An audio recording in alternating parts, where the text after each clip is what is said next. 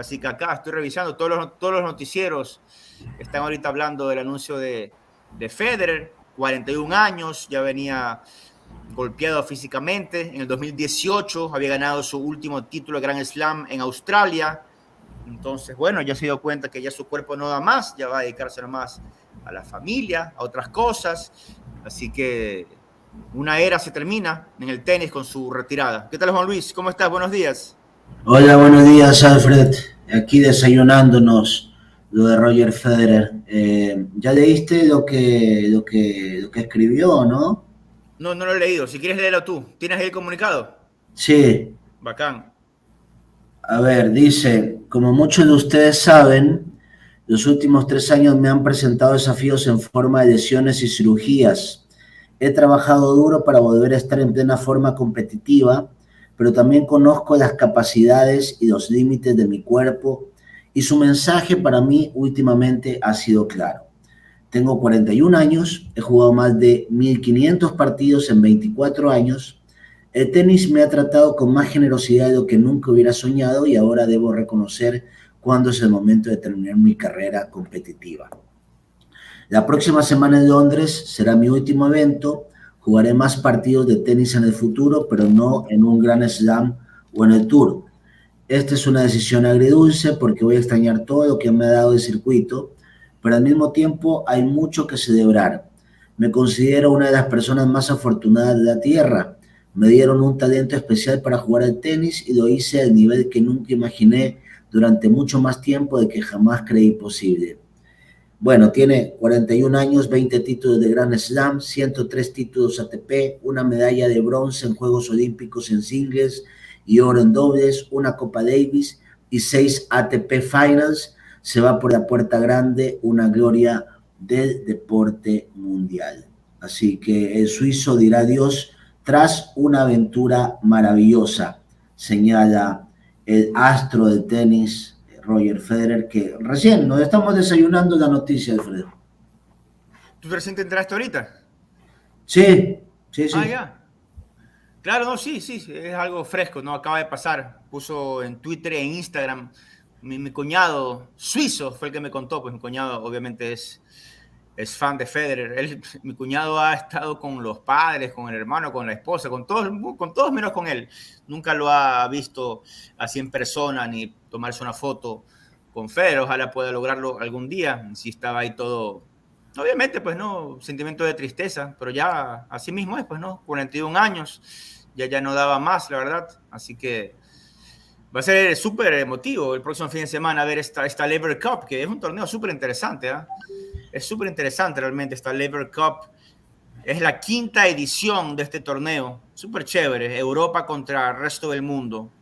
Un equipa, el de Europa es un equipazo, ¿no? O sea, un equipazo. No, no llegó a estar, no está Alcaraz todavía, pues jovencito. Seguramente en el futuro podrá estar Alcaraz, pero están Nadal, Djokovic y Federer. Andy Murray, que también anda, sigue participando, pero ya no está al máximo nivel, y el noruego Casper Ruth y el griego Stefanos Tsitsipas. Y faltan algunos tenistas más europeos que tienen gran nivel, así que va a ser un espectáculo, o sea, va a estar imperdible. Todo el mundo va a querer ver esta Labor Cup porque va a ser, van a ser los últimos partidos oficiales de, de Federer. Es, es, un año, es un año probablemente de muchos retiros, o sea, como dice la canción, el tiempo pasa y nos vamos poniendo viejos. Mira, a nivel local, un crack que realmente lo ha sido durante tantos años defendiendo el Barcelona, Damián Díaz, vamos a ver si va a continuar, el mismo Pederano, Independiente del Valle, jugadores eh, que han dado mucho en nuestro fútbol, de los seleccionados, ya está jugando sus últimos cartuchos, por ejemplo, Alexander Domínguez. Eh, y, de ahí, bueno, a nivel internacional, ¿no? Ya de, peca, de qué poca cuerda Messi, de qué poca cuerda Cristiano. Eh, así que, bueno, van pasando los años y, y, se van despidiendo estas grandes estrellas de deporte que hemos tenido el privilegio de, de disfrutarlas. Y como dicen siempre ellos mismos, dicen que el deportista tiene dos, dos lutos, ¿no? Uno despide al futbolista, al futbolista o al deportista en el momento de su retiro y en el momento de su muerte. Es una pena cuando dejan la actividad y, después lo recordamos. Bueno, Lo importante es que Roger Federer vamos a poder decir a nuestros nietos eh, que vean los videos, ¿no? Nosotros, por ejemplo, videos, por ejemplo, de Alberto Spencer no tenemos, muy pocos, muy poco material, pero hablar de, vamos a poder hablar de Messi, de Cristiano, un poquito de Maradona, de Federer, de Michael Schumacher y así tantos grandes deportistas que hemos podido vivir y que existe material visual, ¿no? Algo que tal vez antes no existía, así que bueno, nos queda nos queda eso al menos, ¿no? De poder seguir disfrutando a Federer aunque sea en video, seguramente harán el documental, harán la película, o sea, hay mucho, mucho de qué hablar de Roger Federer. Un, un caballero eh, a carta cabal, fuera de las canchas y adentro del circuito. Creo que describía perfectamente lo que es el tenis. Eh, un sinónimo de tenis yo le pondría Roger Federer. O sea, ¿a ti te gusta más Federer que Nadal y Djokovic? No es que me guste más, pero me refiero a un sinónimo de tenis. El tenis es un deporte de mucha caballerosidad, de mucha, de mucha finura, mucho talento. Eh, no estoy diciendo que, a lo mejor en el nivel sean parecidos o, uno sea más que el otro, pero yo creo que el tenis en sí, eh, Federer tiene la esencia de los primeros tiempos del tenis que siempre fue muy técnico, ¿no? En el tenis la técnica es fundamental, tener un buen revés, tener, tener, saber cortar bien la pelota, tener un saque perfecto. Todas esas cosas las tiene Roger Federer. Eh, nunca lo vimos en una polémica, nunca lo vimos eh, reclamándole a un compañero. Eh, si se molestaba con el juez, era muy, muy sutil en reclamarle. Con el público jamás se disgustó declaraciones a la prensa polémica, yo no recuerdo, no sé si tú recordarás alguna. Eh, tal vez Nadal tenía otro estilo, ¿no?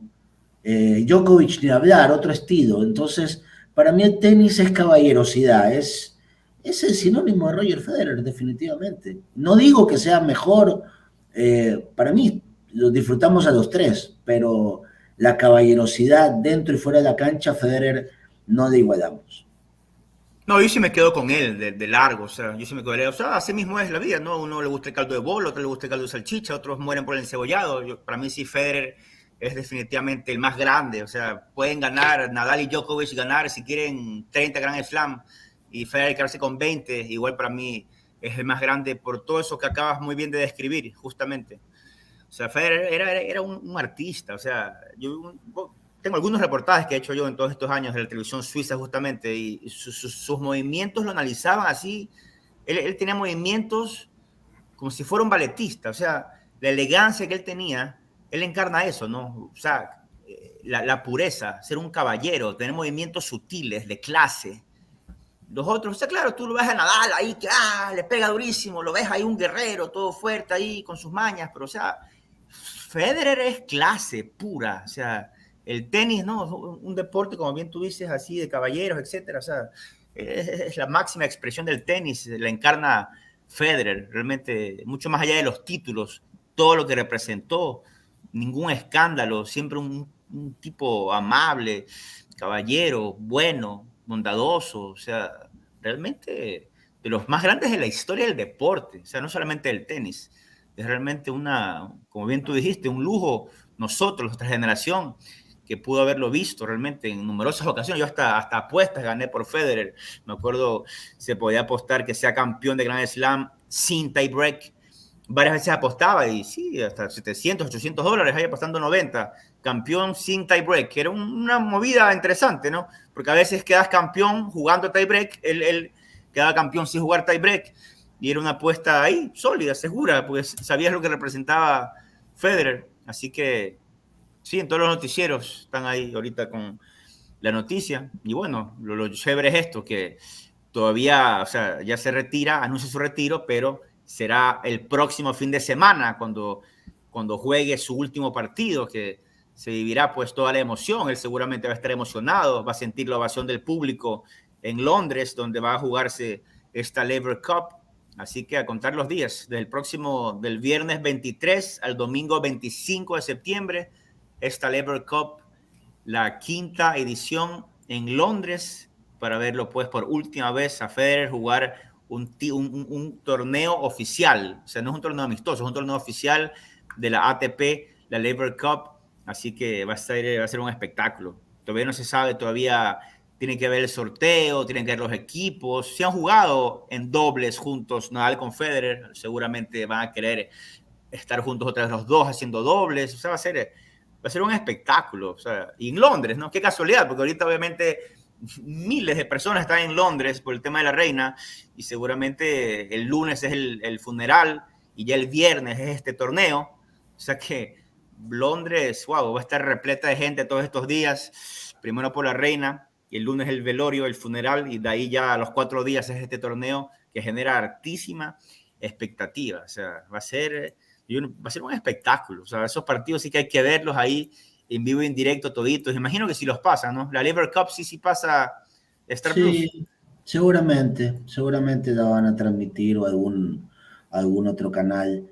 Y ahí justamente, mira cómo es la vida, ¿no? El otro día yo ponía en el Twitter eh, una vez que Alcaraz ganó el US Open, eh, colocaba muerto el rey, nunca puse quién, ¿no?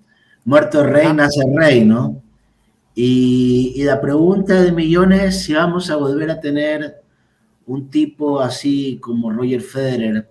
No sé si la personalidad, por ejemplo, de este chico Alcaraz le alcanzará, por ejemplo, ¿no? Que es uno de los nuevos talentos. Eh, está también Tsitsipas, es otro es otro interesante tenista, eh, Medvedev es otro, pero no sé, pues si realmente se va el rey, si Roger Federer, como decían muchos, y, quién será, pues el gran heredero, ¿no? Eh, es, es, complicado, hay talento, hay nuevo talento, este Alcaraz, por lo, por lo que poquito que he visto, es, es un crack, pero no solamente el crack es dentro de la cancha, ¿no? hay muchas cosas alrededor que con el tiempo lo vamos a ir viendo. Recién tiene 19 años, la vida le va a presentar muchas, muchas cosas que no son las mejores y vamos a ver si las puede vulnerar o no. Si le gusta la vida nocturna, no le gusta, eh, los romances, eh, eh, todas esas cosas que se le presentan a los deportistas famosos. Así que en ese caso Roger Federer siempre muy, muy pegado a su esposa, muy... No, la verdad que el tipo, el tipo es un, es un ejemplo de vida, o sea, la historia de Roger Federer es fascinante. No, no, nos podemos quedar hablando mucho de él y nos vamos a ir acordando de situaciones. Yo recuerdo cuando ganaba de Gran lo primero que iba era abrazar a su esposa. O sea, no, no, el tipo realmente es, es un genio que nos deja y no sé si realmente los que vienen tengan la capacidad de igualarlo. En 2017 estoy viendo, fue la primera edición de la Labor Cup, ahí fue que jugaron en dobles juntos, Nadal con Federer, le ganaron a los estadounidenses Sam Curry y Jack Sock 6-4, 1-6, 10-5. Y Federer, ese, en ese torneo, Federer jugó en singles, ganó todos sus partidos, 6-4, 6-2 a Sam Curry y el último le ganó a Nick Kyrgios 4-6, 7-6, 11-9. Esa fue la primera edición 2017. En la edición del 18, otra vez estuvo Federer jugando. Eh, de hecho, claro, era, eh, siempre ha sido parte de este equipo. Ahí este, jugó en singles, ganó su partido a Kirgios, ganó sus dos partidos. Ah, también jugó en dobles, mira tú, jugaron en dobles, chévere. Federer, Esberev y también, ah, no, ahí perdieron. Federer, Esberev perdieron entre Jack Sock y John Isner. De ahí en la edición 2019 también compitió Federer, ahí jugó Federer haciendo dobles otra vez con Zverev, les ganaron a Danis Shapovalov de Canadá y Jack Sock. En singles Federer le ganó a Kyrgios y en singles Federer le ganó a Isner. O sea que Federer siempre ha sido, wow, garantía de puntos en esta Labor Cup en las tres ediciones que ha estado, 17, 18, 19. En las tres Europa fue campeón. No pudo Federer estar en el 21 ahí estuvo, ahí igual ganó Europa, wow, ganó Europa por goleada, 14 a 1, qué bestia, fue una cosa humillante, deja ver, hay que estaban Medvedev, Tsitsipas, Esberev, Rublev, Berretini y Casper Ruud. Es decir, la nueva generación de Europa. Todos son jovencitos. ¿ah? Medvedev de Rusia, Tsitsipas de Grecia, Zverev de Alemania, Rublev de Rusia, Berretini de Italia y Ruud de Noruega. Le era un baile al equipo del resto. El ganaron, ¿qué Ganaron todos los partidos menos uno. O sea, 14 a 1. Un escándalo. Un escándalo esa, esa, esa victoria. El resto del mundo estaban los canadienses Félix, Félix, Félix Auger Aliasim, Denis Shapovalov, el argentino Diego Schwarzman, el australiano Nick Kyrgios y los estadounidenses John Isner y Riley Opelka. Así que espectacular, ¿ah? realmente va a ser increíble ver, ver el próximo fin de semana, verlo ahí por última vez a Federer, va a ser súper emocionante. La verdad es que yo ya, ya hay que ver los horarios, que van a ser los partidos para estar ahí bien, bien, organizarse bien para poder disfrutarlos todos. Viernes, sábado y domingo. Wow, va a ser realmente súper emocionante. Federer fue, aquí estoy viendo, el más veterano en ocupar el número uno del ranking ATP con 36 años, ¿no? Ese récord tiene Federer, ser el tenista con mayor edad en haber estado número uno del mundo. Ahorita está dando un especial buenísimo en ESPN, con puntos inolvidables, con, con muchas cosas. De hecho, voy a ponerlo a grabar, espera, ya vengo, voy a, ponerlo a grabar, después me olvido. ya vengo, ya. Está bien, está bien. Sí, incluso por ahí vi un, un video en el cual Diego Armando Maradona hablaba también de, Roger Federer. O sea, el tipo siempre fue muy, muy querido, ¿no?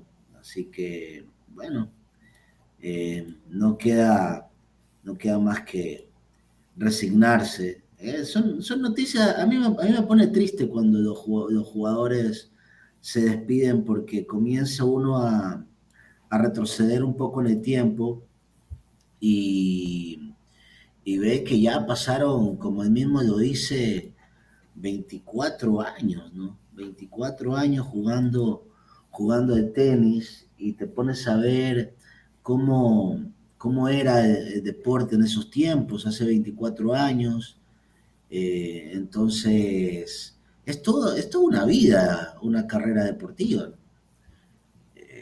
yo creo que es como, como cualquier, cualquier persona que tiene un,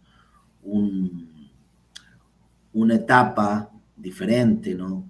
Eh, lo que pasa es que los deportistas obviamente tienen que mantener un estilo de vida muy, muy rígido durante tanto tiempo. Imagínense 24 años cumpliendo a cabalidad entrenamientos, dietas, ejercicios, si te lesionaba recuperándote de lesiones, eh, dejar, dejar de, compartir muchas veces con la familia porque te toca circuitos cada fin de semana. Eh, tu vida se basa en, estar de hotel en hotel. Si yo recuerdo cuando cubría los Challengers de tenis y tenía la oportunidad de conversar con, con algunos deportistas y contaban, me dicen, no, yo recién regreso a mi país en tres meses porque tengo que ir de aquí de Quito, me tengo que ir a Bogotá, de Bogotá tengo que irme a México, de México me tengo que cruzar a Europa y después de Europa termina este circuito y ahí recién voy a tener un mes para poder compartir con mis hijos y con mi familia. O sea, y estamos hablando jugadores de challengers. Imagínense lo que es un tipo que maneja un alto rendimiento como Federer, todos los sacrificios que tienen que vivir, pues, durante 24 años de su vida. 24 años, o sea, es una locura, Alfredo, si te pones a analizar la, eh, lo, drástico, cómo, cómo, tu vida la, la, tienes que, la tienes que manejar con una disciplina bárbara para, para estar tanto tiempo en el número uno del mundo y, todo lo que dejas al lado de la familia y eh, de repente comerse alguna cosita o tomarse, o tomarse algún traguito eh, con los amigos, e ir a alguna fiesta, o sea, no lo puedes hacer, para llegar a eso no lo puedes hacer. Claro, obvio. Él estoy viendo que su primer Grand Slam fue en el año 2003 estamos hablando hace, hace 19 años, fue su primer título de Grand Slam en Wimbledon. O sea, de hecho, de hecho, Wimbledon fue el torneo donde Federer, mira, llegó a ser, llegó a ser 1, 2, 3, 4, 5. O sea, no, este, cuando, cuando eres 5, pentacampeón, ¿no? Sí, pentacampeón. Ya, fue pentacampeón, pentacampeón de Wimbledon, impresionante. Pentacampeón de Wimbledon y tetra, ah, no, ah, wow, sí, y pentacampeón de US Open. O sea, a la par, increíble. O sea, 2004, 2005, 2006, 2007, 2008, o sea, impresionante el tipo. O sea, fue pentacampeón de US Open, pentacampeón de Wimbledon en Australia, llegó a ser dos veces bicampeón, bicampeón 2006-2007, bicampeón 17-18. ¿En qué año aparece Nadal para comenzar a hacer la competencia? ¿Tú tienes ahí ese dato o no? Porque justamente hay, una, hay un documental que habla del partido ese impresionante que se jugó en Wimbledon, que duró no, recuerdo cuántas horas, pero, pero es un documental increíble que cuenta la historia de ese partido. Ajá. ¿Cuál? ¿Qué año fue? No, no, no, te, digo, o sea, hablan de ese partido, esa final de Wimbledon, no recuerdo el año, puede haber sido 2006, si no me equivoco. Aquí la puedo buscar. ¿Entre los dos? Claro. Ah, ya te busco, pues ya te busco. O sea, Federer, o sea, Nadal apareció en el 2008, 2009, o sea, cuando, cuando Federer estaba, o sea, a ver, Federer hubiera podido, así como ganaba de forma consecutiva eh, Wimbledon y, US Open, en Roland Garros siempre perdía contra Nadal, esa es la historia, o sea, la historia es esa, pues, que, que apareció Nadal y que Nadal solamente en Roland Garros era capaz de ganarle, en los otros torneos no podía. Pero vamos a ver, acá tengo el palmarés. el documental se llama, y se lo recomiendo, los que no lo han visto, se llama Strokes of Genius. Eh, y, justamente habla de esta final del año 2008, que un partido que duró cuatro... Ah, pero lo perdió, pero lo perdió, lo perdió Federer con Nadal 2008, sí. Así claro, ahí Nadal, ahí Nadal le gana, mira, fue, mira, 6-4, 6-4 Nadal. De ahí 6-7 Federer. 6-7 Federer y finalmente 9-7 Nadal. O sea, los dos, los dos sets normales para Nadal 6-4, 6-4 y de ahí los otros tres sets en tie break. Impresionante. Claro, por eso fue algo maratónico, correcto. Sí. El documental es increíble, se lo recomiendo si no lo han visto. 2008 fue eso.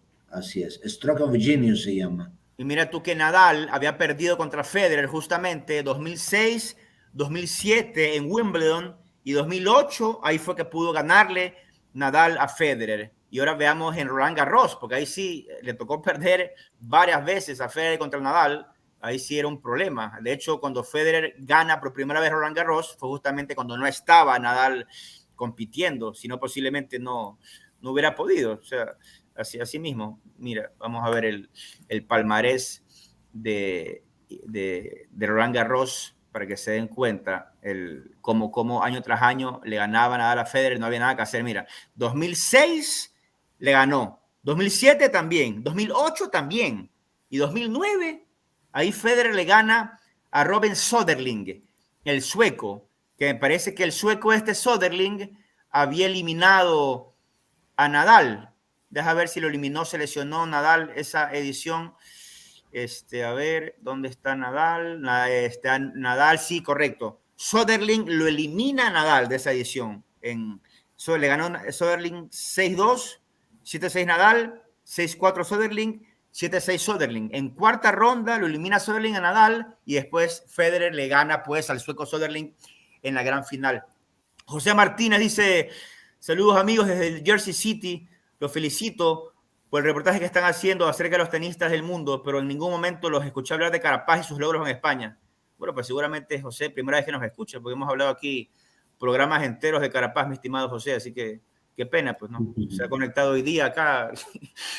¿Qué, qué cosa, ¿no? Deberíamos hacer notar primero los nuestros y después destacarlo de afuera a veces nos acomplejamos que destacamos los de afuera primero. Bueno, definitivamente, mi estimado José, las disculpas el caso, pero usted definitivamente no es un, un fiel oyente, porque si fuera, si fuera un fiel oyente de Mastergol, pues se hubiera dado cuenta que aquí hemos hablado programas enteros de Carapaz. Pero bueno, vamos a hacer, eh, vamos a hacer la, pausa. Aunque yo entiendo, mi estimado José, puede ser, claro, en otros programas puede ser que en efecto nunca se hable de los deportistas ecuatorianos. Acá en Mastregol Hasta hemos se habla de en Carapaz, vivo. se habla de Chito Vera, se habla de todos. Así que, bueno, vamos a hacer la pausa. 10 de la mañana con 30 minutos.